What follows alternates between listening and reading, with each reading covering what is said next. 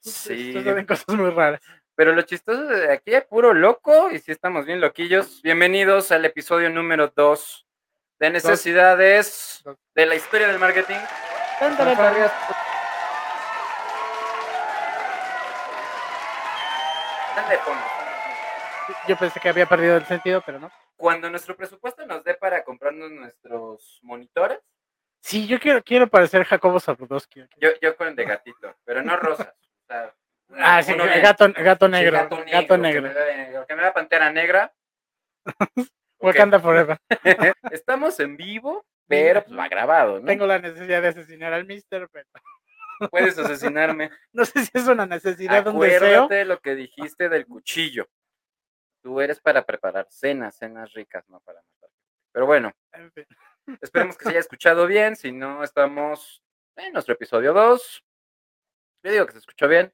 No creo que haga falta una segunda toma. Na- nadie se, no se preocupen, no teníamos un huracán de fondo, este, estamos bien, todo- estamos bien, reportamos. Isa, ¿estás bien? ¿Todo bien? Allá está bien la producción. Acá también. Bueno, yo bien. ah, estoy por el momento bien. Yo creo que si me matas. eh, este, ya, pero pues, bueno, eso puede, puede ser en el, en el, ya sí, en el episodio número 3 me ven que solamente aparezco yo, me escuchan solamente a mí, es que sí lo maté. fue mi último episodio con ustedes. Eso fue una carrera corta. Muy bien. Vamos a dividirlo en dos partes. Así que, primera va a ser el tópico del- de la quincena, de la semana, ya lo definiremos cómo va a quedar. Pero lo primerito es el tópico, necesidades. Y parte dos, vamos a hablar de un par de preguntas y una marca. ¿Ok? Ok, me parece bien. pues, vamos a, vamos a darle. Vamos a darle candela. Hay que trabajar el día de mañana. Vamos a comenzar.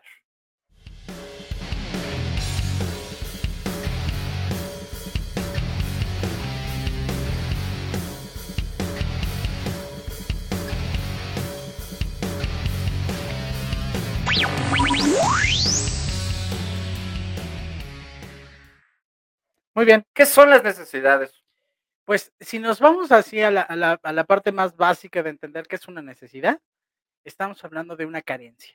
Es algo que, o la carencia, por Que cierto. Carencia Castro, que nos a hizo Karen. comentarios, carencia. Este, eh, una carencia es eh, algo que, que el ser humano necesita, que algo, algo que no tiene, algo que le hace falta para poder estar en un sentido de tranquilidad, de homeostasis, de, de plenitud.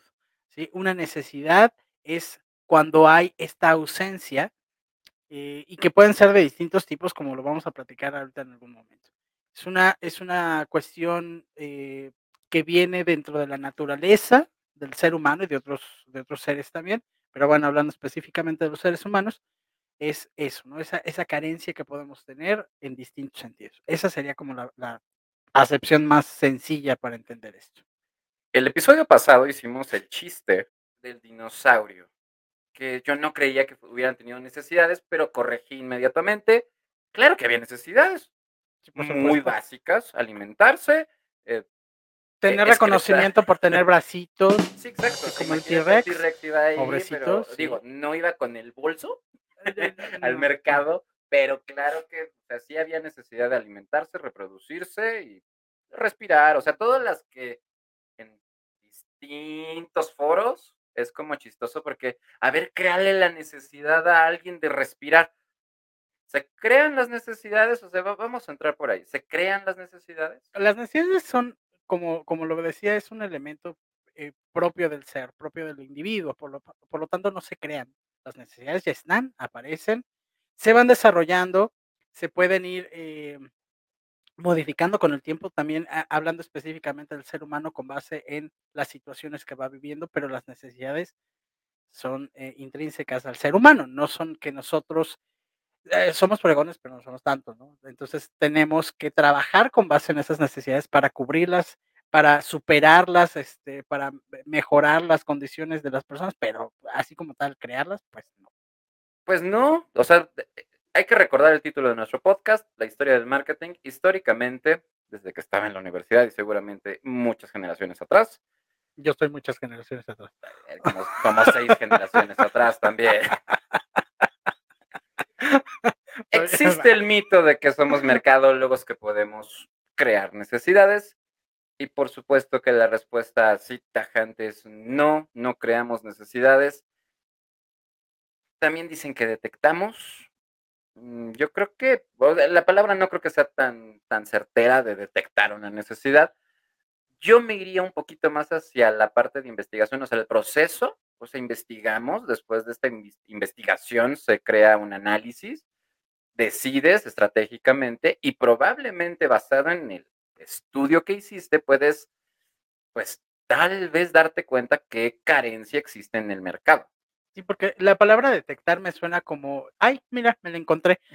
Trigger. Sí, así como cuando estás viendo el cielo, ¿no? Ay, me encontré un cometa.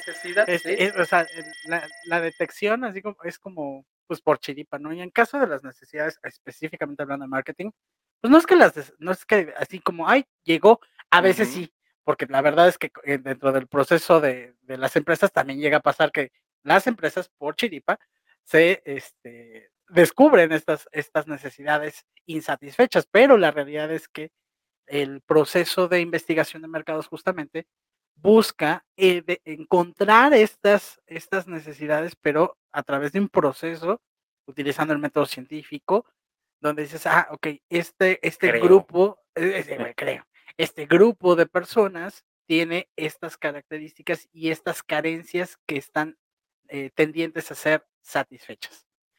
Una tendencia que por ahí a lo mejor ya estamos hablando un poquito más mercadológicamente, ubicamos tendencias, eso sí, basados en la data, podemos decir, ok, este producto está yéndose a la alza, está teniendo más ventas, ¿verdad? Y podemos ubicar en la tendencia un producto que se pueda vender. Digo, últimamente, 2020, por ejemplo, barberías abundan. Es correcto. Mm. Este, puedes encontrar prácticamente ya una en cada esquina. En cada esquina, como Oxxo. Así es, aquí hay uno. Aquí hay uno, acá hay otro, y barberías hay uno en medio, otro atrás, otro en exactamente. exactamente. No, no, no bien para dónde estoy señalando los que, los que ven el video, porque la verdad es que yo estoy muy desubicado, entonces yo estoy señalando prácticamente para Plutón. Ese es para mí, ¿verdad? Pero bueno, eh, eh, el tema es que ahí sí, o sea, no creo que detectemos, no creo que sea así como dices, agarro una piedrita, la levanto, y, ay, mira, aquí encontré una necesidad y la uso. No va por Es que además muchas de las necesidades ya están, eh, pues, detectadas, ya están estudiadas, ya se sabe que son necesidades que se tienen, sobre todo cuando podemos estudiar los tipos, y bueno, hay algunas que son básicas, que son primarias, esas como las de los dinosaurios. Como las de los dinosaurios, exactamente, y las de algunos otros fósiles que tenemos por aquí. Saludos, vecinos. saludos a los fósiles. Saludos a los vecinos. Este, y tiene algo que ver, y, para los que no son fans del neuromarketing, sí tiene algo que ver estas necesidades básicas, dinosaurios y reptiles de hace millones de años con nuestro cerebro reptil. Es que, bueno, si, nos, si, estudiamos o, si lo trabajamos con esta teoría de los tres cerebros, que yo sé y muchos podrán decir, ah, no, pero esa teoría se desestimó muchos años. Ojo, la, la, la palabra teoría no significa que puede ser cierto, porque justamente a veces mucha de la mala información que existe, no solamente en marketing, sino en muchas cosas, se basan diciendo, ah, es que es teoría. Una teoría es algo que se ha probado varias veces y que se ha trabajado en varias ocasiones. Eh, y, que, que, tiene además un rigor científico y tiene un proceso.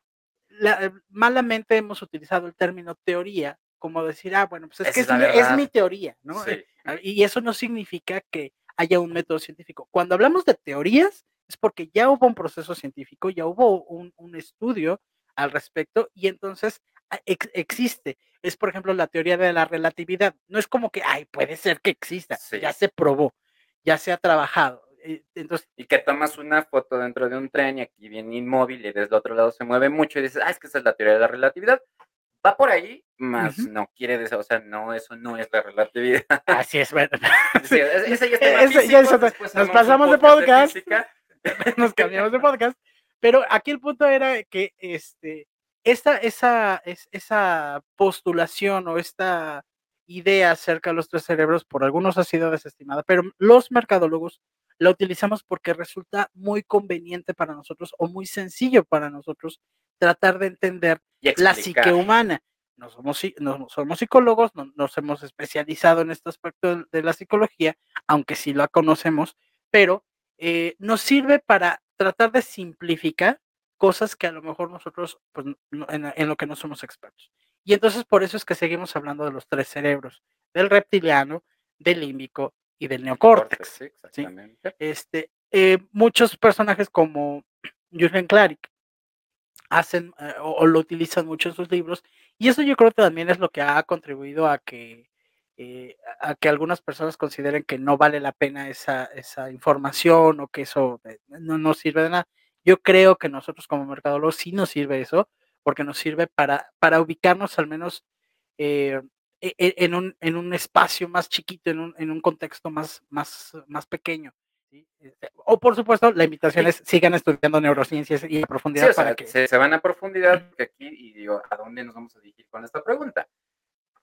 Tenemos teoría de los tres cerebros, no tiene que ver, o sea, es, es más como del comportamiento pero sí hay una teoría que tienen años y años enseñándonos, que es la teoría de la pirámide de necesidades del señor Maslow, que les vamos a dejar la bibliografía por ahí, seguramente en, los comentarios, en algo para que busquen más, que ahonden, porque esta teoría, bueno, te la enseñaron en la escuela, me la enseñaron en la escuela. Creo que a todos.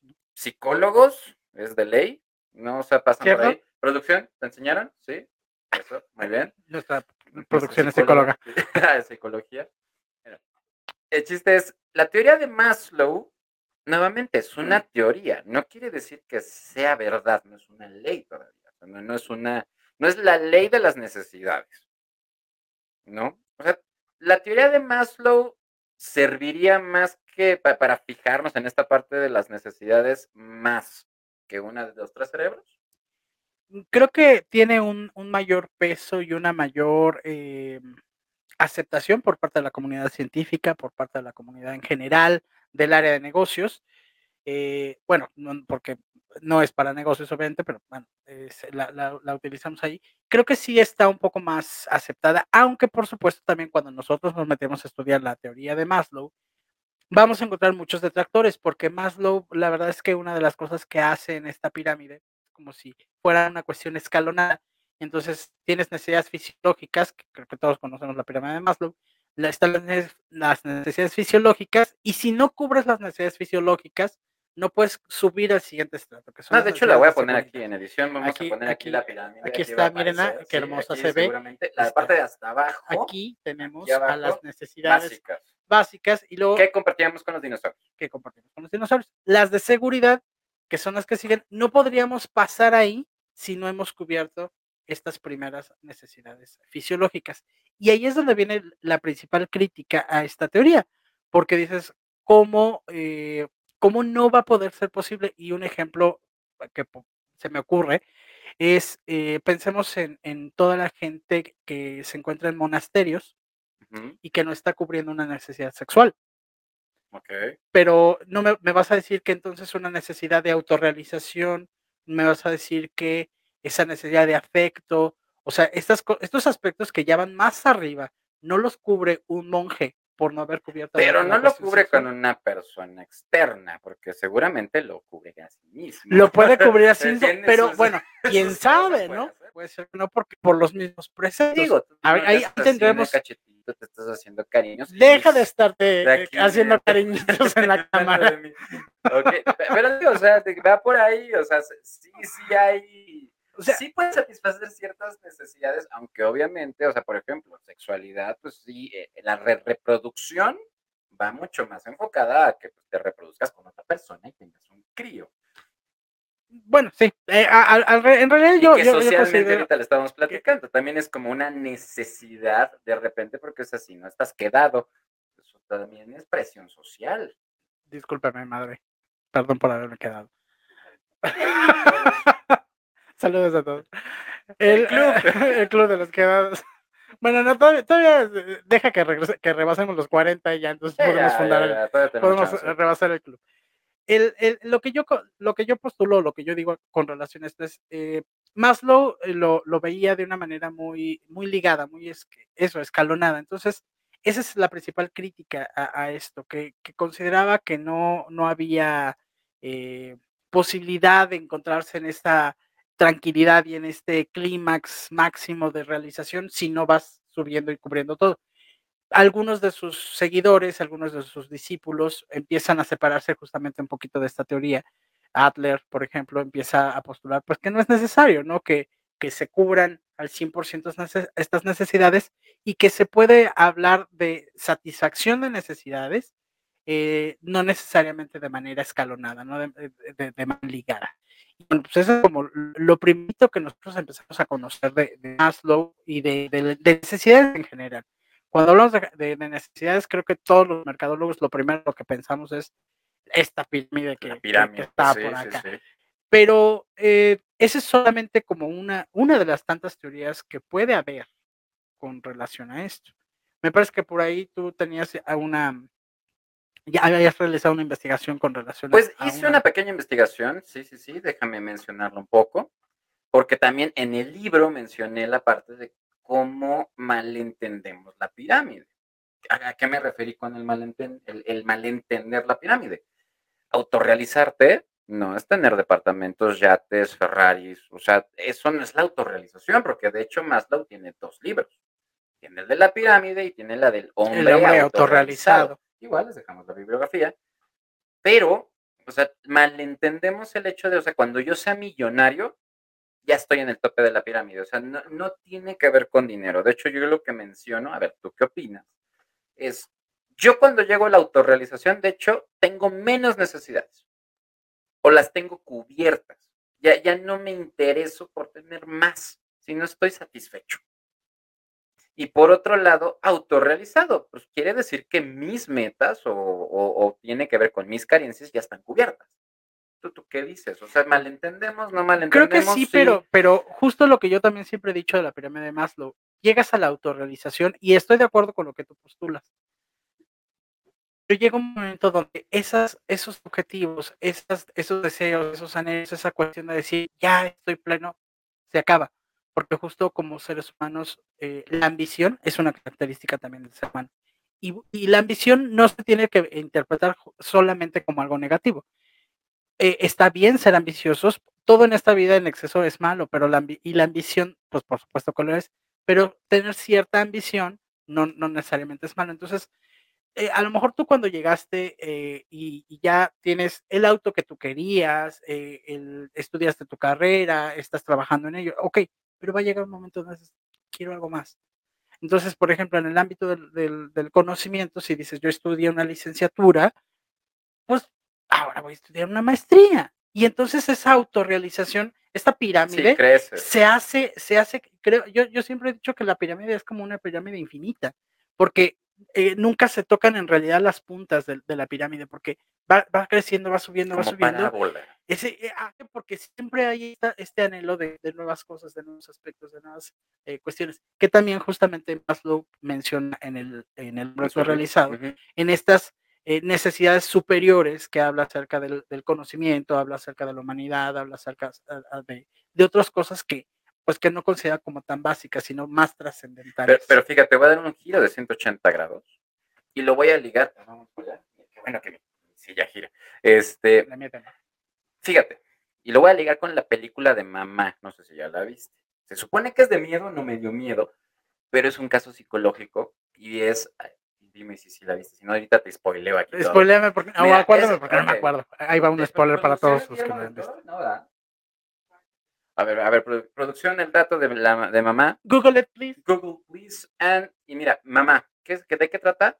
De unas niñas que se quedan abandonadas en una casa, totalmente abandonadas, y pues, digo, malamente se siente, se siente como que está poseída la casa, se encuentran a las niñas, pero las niñas realmente estaban como, digo, como Tarzán, o sea, también puede ser un, un, buen punto para anclar nuestro tema. O sea, Tarzán llega en la película y no habla. ¿no? O sea, y, así se da a entender. Yo te entendí perfectamente. exacto, o sea, exacto, o sea, nos podemos dar a entender. ¿Quién fue el director de producción? Andrés Muchetti, productor. A fuerza, okay. a fuerza quiere encontrar a Guillermo el Toro ahí. Pero bueno, fue mamá. El, tema y, realmente lo relevante también, si quieren, les dejamos ahí en la, película, en los, en los comentarios. Pero bueno, el tema es que haz de cuenta que eran tarzanes, eran unas niñas que no es que estuvieran poseídas, sino que estuvieron tanto tiempo tan alejadas de la sociedad, que eran violentas, que no se adaptaban a la sociedad, que comían este, escarabajos, bichos, o sea, que realmente eran como... Eran, sí, exacto, o sea, Hakuna Matata y para adentro. El, estas niñas, o sea, ¿cómo podían haber escalado la pirámide de Maslow lejos de la sociedad? Entonces, las necesidades, o sea, no es tanto como que se creen, sino yo también creo que las necesidades están directamente ligadas a un constructo social en donde, pues sí, o sea, yo veo al de enfrente, o sea, las, las famosas referencias. El de enfrente es mi referencia, tiene un carro padrísimo, yo quiero una vida como la de él. ¿Qué, tanto podría estar por ahí ligada a las necesidades? Es que justamente ahí es donde vienen otras teorías. Y por ejemplo, Murray, que es otro autor e, este, estadounidense de los, del siglo XX, eh, divide a las necesidades en dos, en las que son las necesidades eh, biogénicas y las psicogénicas. Entonces, las biogénicas son todas estas necesidades que estas niñas, que no he visto la película, este, pero eh, estas niñas pues básicamente tienen que cubrir, no tienen que comer, tienen que cubrirse, tienen que este, dormir, que son estas necesidades eh, que, forman parte del individuo eh, propiamente del, de, una, eh, no quiero decir otra vez necesidad, pero bueno, de una necesidad. Vaya la redundancia. Vaya la redundancia, de una necesidad para sobrevivir. Y la cuestión psicogénica, psicogénica, perdón, tiene que ver ya con este constructo social del que tú estás hablando. Eh, sin embargo, aunque no, este, este constructo social va cambiando conforme va cambiando también la sociedad, porque no es, el mismo, no es la misma sociedad y las necesidades que había en una sociedad en la época primitiva, donde ya trabajábamos en conjunto, bueno, yo no, no soy tan viejo, pero este, ya estábamos ahí, eh, o ya están ahí los, los, Homo sapiens trabajando en, en, conjunto, a el siglo XX o el siglo XXI. Entonces, efectivamente, creo que es esta parte del constructo social y, Murray, eh, este autor, este, lo menciona, se, vienen en este sentido, en las psicogénicas. Este, creo que el, la, la, la, la, aparición de, de, estas necesidades o, el desarrollo de estas necesidades, porque no aparecen tampoco como por arte magia, como decíamos hace rato, es se da en función de cómo la misma sociedad se va desarrollando. Y ahí nos podemos meter incluso a discutir hasta Freud, a, a, Beben, otro tipo de, autores que justo hablan de cómo este aprendizaje y estos elementos pues van formando todo. Y cómo cada visión por autor cambia. O sea, si hablamos un poquito de Freud, pareciera que todo el sexo es lo que... Sexo, sí. Sí, todo es sexo, sexo, sexo, salvaje y furibundo sexo. y eso es lo que, y también es otro de los mitos en marketing de que el sexo vende. ¿no? O sea, por autor podríamos tener hasta creo que un capítulo por cada autor, probablemente lo hagamos, porque sí, sí dan cada autor para hacer algo de esto. Pero fíjate, antes de irnos para allá, hoy hice la pregunta ahí en, Facebook, si creamos, diseñamos o qué chingados con, con las necesidades. ¿Qué mierda? Porque, checa, yo, yo algo que estoy investigando, por ejemplo, son la parte de necesidades reales del ser humano una vez que tiene cubiertas las necesidades básicas, alimento, reproducción, vestimenta, que ahí tengo mis dudas, porque la vestimenta no creo que sea básica, o sea, más bien podríamos andar por el mundo desnudos, pero tenemos pudor. No, no, yo, no, yo, yo, no estoy, sí, sí es básica, porque si no te vistes, aunque sea con pieles, estás a la intemperie. Si estás a la intemperie, por eso no vivían más de 20 o 30 años. Ok, o sea, entonces, sí, entonces somos una raza débil que si anduviéramos a Porque perdimos todo el pelo. O sea, yo al menos el de aquí, acá me quedó, pero este, básicamente, o sea, sí la vestimenta sí es necesaria porque es, es la protección contra, lo, contra el clima, contra los elementos. es buena. Entonces, pero no es, o sea, puedes andar con un trapo o una túnica en una playa nudista. tipo tipo este Gandhi Griego. Este, exactamente, muy acá al lado griego. Y, ya estás cubierto. Y bueno, también puedes estar eh, utilizando Prada, Gucci, cualquier otra marca. Prada, mucho más, más este, Pero de eso no eh. Hola, Camilo. La vestimenta sí es necesaria, sí es un elemento indispensable, pero ahí es donde empezamos a entrar con otras cuestiones que tienen que ver con deseos y, y expectativas. creciendo, o sea, necesidades, deseos, lujos. Expectativas. Expectativas. lo- lo que Ahí, por ejemplo, creo- yo en algún momento dije, los mercadólogos más que necesidades cubrimos expectativas. Debemos de cubrir y superar expectativas. Expe- Sí, pero por ejemplo, digo, en la, en la vida diaria me pasa, ¿no? O sea, hay un cliente, me va súper bien con el cliente, pero de repente la expectativa yo no me la esperaba y está mucho más arriba de lo que yo estaba trabajando, ¿no? Entonces, hay que aprender a estar, pues, calando estas expectativas, que es lo que se espera. Entonces, fíjate, pareciera que, que unimos la necesidad con lo que se espera de nosotros. Es que van ligadas, efectivamente, pero porque ya estamos, porque el mismo constructo social hace que esté ese, ese- ese elemento ligado. ¿Por qué? Porque yo siempre les, les pongo el ejemplo a, mi- a- a los, a los chavos en, la- en clase. Una necesidad que puede ser muy básica, como comer, eh, bueno, más bien no comer, sino te- tener hambre, la- mi, mi necesidad es el, ahora, ¿Quién es? ¿Dios? Espera, vamos a Sí, sí. poner la de Dios. Vamos a sí, poner la de Dios. Hola, hijo. ¿Cómo estás? Más, más, más, más. Y vamos a callar esto. is it you guys? Hola, ¿cómo están? ¿Sí? Yo soy el que creó las necesidades. Gracias. Ya, demasiado. Eso al rato lo voy a ver, vas a ver. Ok. Eh, retomemos, retomemos. Diferencia entre necesidad y deseo. La necesidad es esa carencia que yo tengo. El deseo es cómo lo quiero, cómo quiero cubrir esa necesidad. Entonces yo les, les decía, bueno, siento hambre y yo te puedo decir, aquí hay una manzana, cómete la manzana. Y, tú, y con eso vas a satisfacer tu hambre y ya queda cubierta tu necesidad. Pero tú me vas a decir, es que yo no quiero manzana. Pero, y fíjate, hasta podemos empezar a mencionar marcas. Sneakers, eh, yo creo que es de las marcas que mejor atacan el insight del hambre. ¿no? O sea, te, te- te representan en un comercial cual- que, que eres otro, y sí es cierto, o sea, me tocó en servicio al cliente de, de comida. Cuando tú tienes hambre, eres un er- energúmeno monstruo, o sea, tú con hambre estás fúrico, ¿no? pero eh, el, el cómo cubrir, y, y a lo mejor hay momentos muy graves donde dices lo que sea, pero en realidad, si tienes opción, es donde viene la parte de deseo. Puedo comerme un sneaker. Y es, o sea, pero también me puedo comer una manzana y que es mucho que- más Porque saludable. era mi última opción, ¿no? O sea, Sí. a lo mejor la necesidad se cubre cuando no tengo opciones. Pero en última instancia, una necesidad puedo cubrirla con lo que sea que me funcione. Con lo que sea que funcione, se puede comer. Entonces, hasta inclusive estamos eliminando la mercadotecnia de ahí de medio, porque puedo cubrir mis necesidades. Pregúntale a, los de la Laguna Azul, ¿no? Este, pues no, podían, película. otra película, nos gustan las películas. Muy vieja. Esa sí, sí, o sea, sí, no, esa sí, no- no esa digas no que es- es muy vieja porque es de cuando yo era niño. Entonces, Bueno, pero la digo, gente va a empezar a sacar cuentas. No digas eso. no Es una, eso. es una película clásica. Sí. Es una Ah, clásica. tú y yo ya somos modelos clásicos también. Yo, yo ya estoy ya como para museo, pero bueno.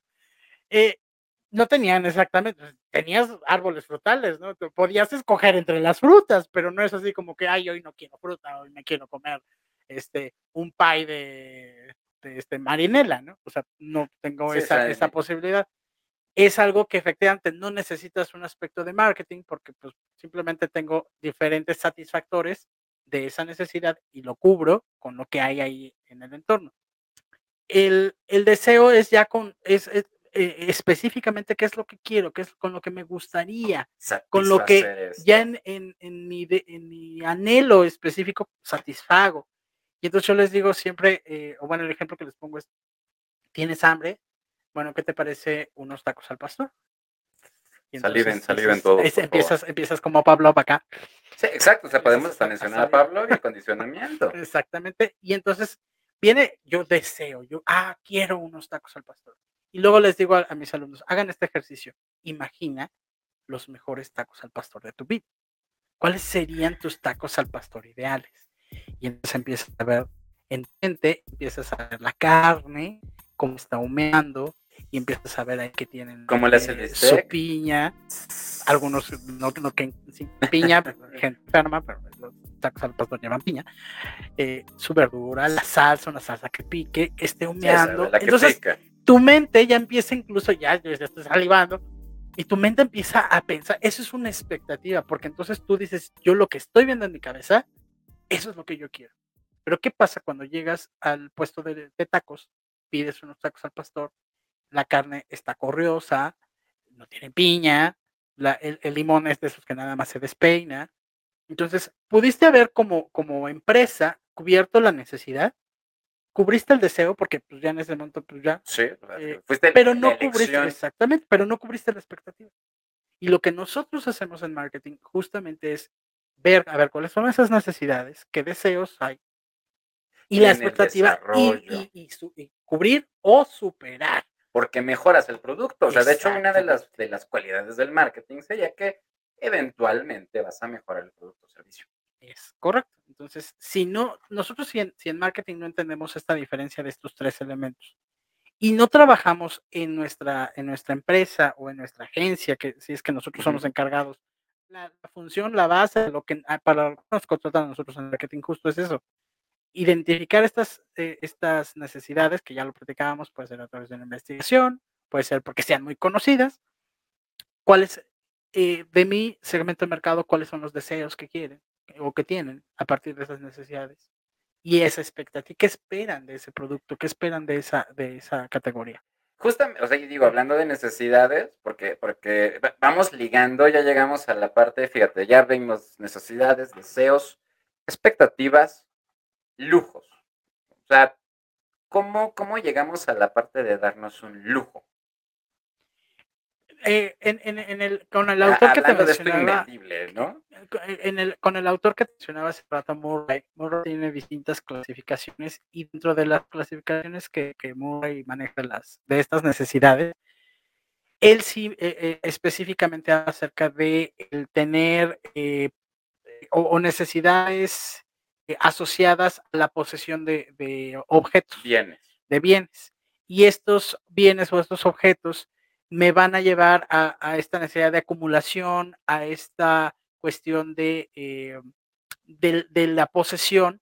Y hay otra clasificación que maneja él que, que tiene que ver con el prestigio y el poder y, el, y justamente el lujo para presumir, para sobresalir, para eh, tener eh, dentro del, ahora sí que dentro de la borregada, este, el que tiene el suéter de borrego más bonito. El, la, esta parte del lujo tiene que ver, o sea, sí es parte de, las necesidades psico, este, psicogénicas de los, de los individuos, porque, y también incluso los menciona Maslow cuando habla acerca de, eh, de las necesidades de ego o de reconocimiento. Exactamente. Que es, veme. Obsérvame, mírame pasar. Me ha ido bien. Y este es un elemento que yo, yo uso para demostrarte lo bien que me ha ido. Y entonces ahí es donde creo que podría entrar el comentario de Frank de estos eh, productos eh, que pueden ser invendibles. Bueno, no es que no son invendibles en realidad. Para mí un producto invendible, y fíjate a dónde vamos a entrar, Facebook se me hace un objeto o algo invendible porque